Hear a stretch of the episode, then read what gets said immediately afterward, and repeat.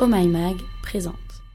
Les seins sont-ils toujours une zone érogène? Une zone érogène, c'est une région du corps dont la stimulation entraîne une excitation sexuelle. Jusque-là, a priori, tu maîtrises. Ces fameuses zones sont nombreuses et parfois propres à chacun et chacune. La plus évidente se situe au niveau des organes génitaux. Mais les seins ne sont pas loin derrière, du moins dans l'imaginaire collectif. Alors qu'en réalité, ce n'est pas toujours le cas. Je t'explique. Non, les seins ne sont pas un organe sexuel. En règle générale, on associe les seins à la sexualité. Les seins sont considérés à tort comme un organe sexuel, au même titre que les parties génitales. Mais en vérité, c'est une caractéristique sexuelle secondaire. En clair, ça veut dire que la poitrine se développe à la puberté, mais qu'elle ne joue aucun rôle dans la reproduction. Pourtant, la poitrine des femmes est un objet de fantasme et donc sexualisé au quotidien. Bref, quand on pense zone érogène, les seins sont souvent sur le devant de la scène. D'après une étude britannique menée par des chercheurs de l'université de Bangor, ils sont même dans le top 5 des zones érogènes chez les femmes. Les seins et les tétons y sont respectivement 4e et 5e, derrière le clitoris, le vagin et la bouche. Mais alors, pourquoi les seins sont-ils une zone érogène?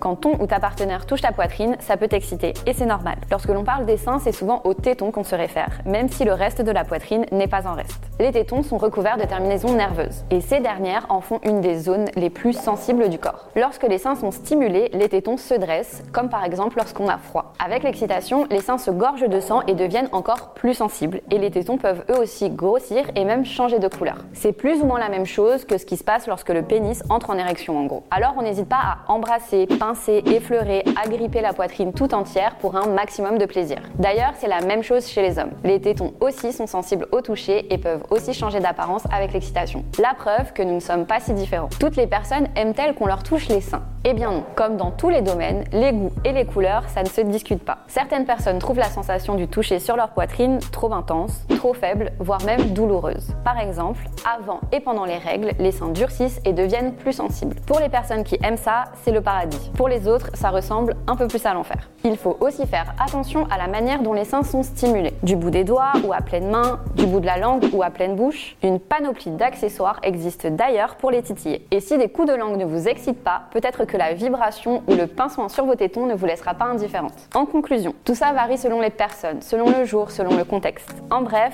c'est comme pour tout. Chacun et chacune aime être touché différemment. Ce qui excitera une personne peut en déranger une autre. C'est important de prêter attention à toutes les parties du corps de votre partenaire. Alors quel que soit votre genre, partez en exploration sur le corps de l'autre, ça pourrait bien révéler certaines zones érogènes insoupçonnées. Tout le monde a des tétons, une poitrine, et tout le monde réagit différemment. Pourquoi se priver de ce terrain de jeu? Et voilà, c'était la question qui du jour. Si ce podcast t'a plu, montre-le nous avec des étoiles et des commentaires positifs. Et puis partage-le à tes potes sur les réseaux sociaux.